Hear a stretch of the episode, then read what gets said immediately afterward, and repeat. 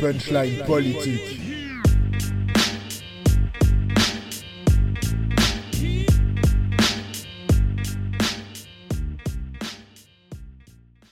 Bonjour à toutes et à tous et bienvenue dans ce nouvel épisode de Punchline Politique, une chronique de 20 minutes pour comprendre. Je suis Romain Gossin et aujourd'hui nous allons nous attarder sur un phénomène devenu coutumier des avant-matchs lors des compétitions sportives. Il s'agit bien entendu de la mise à terre d'un genou en guise de protestation face au racisme. Alors, vous vous êtes déjà sûrement demandé, mais qui est à l'origine de ce geste? Qui est le premier à avoir initié cela? Eh bien, je vous propose de voir ça aujourd'hui avec Uncho Jack, de Travis Scott et Quavo. C'était en 2017. On s'écoute ça. Take a knee like the Niners. Join the team, don't divide us. Then watch your money go higher. Yeah, little help, little guidance. Run it back through the tide. Mais un genou à terre comme les Niners, rejoins l'équipe, ne nous divise pas. Ensuite, regarde ton argent augmenter. Un peu de soutien, un peu de guidage. Alors, évidemment, pas de suspense. Dès la toute première phrase de notre extrait, nous sommes sur la piste. Mais un genou à terre comme les Niners. Suivi, si vous êtes attentif, d'une discrète mention de Kaepernick. Nous sommes le 1er septembre 2016 lorsque l'équipe de football américain des San Francisco 49ers affronte les Chargers en match d'avant-saison. Alors que l'hymne national américain retentit, Colin Kaepernick, le quarterback de San Francisco, ainsi que son coéquipier Eric Reed, s'agenouillent en guise de protestation.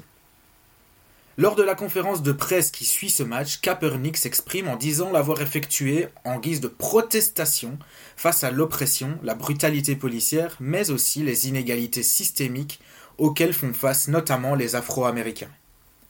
Pour rappel, en juillet de la même année, donc en 2016, le meurtre de Philando Castile est diffusé en direct sur Facebook par sa petite amie Diamonds Reynolds, alors que les deux jeunes gens subissaient un contrôle de routine. Ce geste d'agenouillement, qui pourtant semble être anodin à première vue, va véritablement polariser la population américaine quant au respect de la patrie. Certains soutiennent le geste, tandis que d'autres y voient de l'irrespect envers l'État, les militaires, les vétérans, ou encore les soldats tombés au front et ayant voué leur vie au drapeau américain. En bref, c'est l'identité américaine tout entière qui semble être ébranlée par le geste du quarterback. Cela n'empêchera toutefois pas Kaepernick et Eric Reed de réitérer euh, cela lors de tous les matchs de la saison régulière.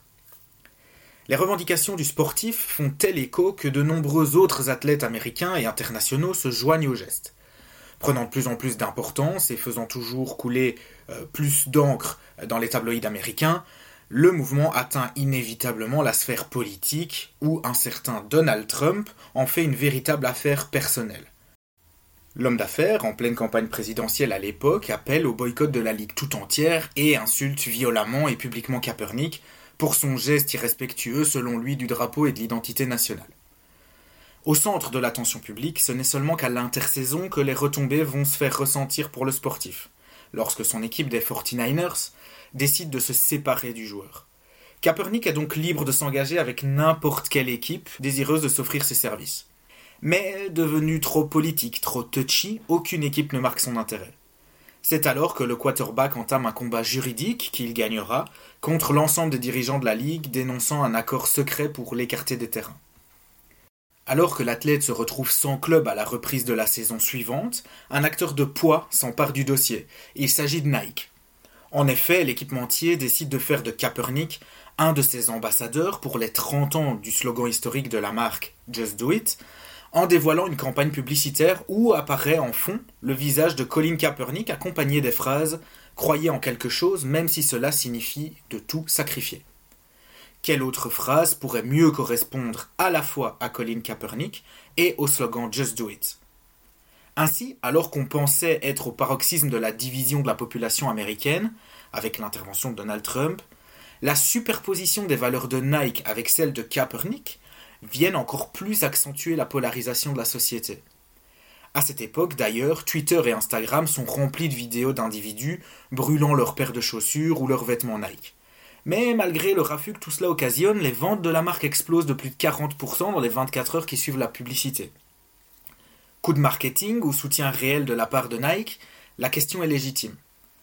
Notons que la marque a tout de même pris un énorme risque en soutenant un activiste en plein dans son combat, ce qui est évidemment bien plus périlleux que d'apporter son soutien à un activiste ayant déjà gagné sa lutte.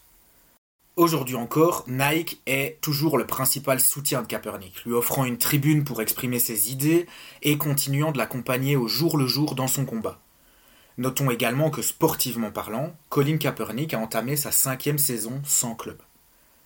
Alors évidemment, je vous conseille d'écouter le titre dans son entièreté sur votre plateforme favorite, et si vous désirez aller plus loin, Netflix propose une mini-série sur la vie de Colin Kaepernick, intitulée Colin in Black and White. C'était Romain Gossin pour la contextualisation d'une punchline du titre Unshot Jack de Travis Scott et Quavo. Je vous retrouve très prochainement pour un nouvel épisode politico-musical. À très bientôt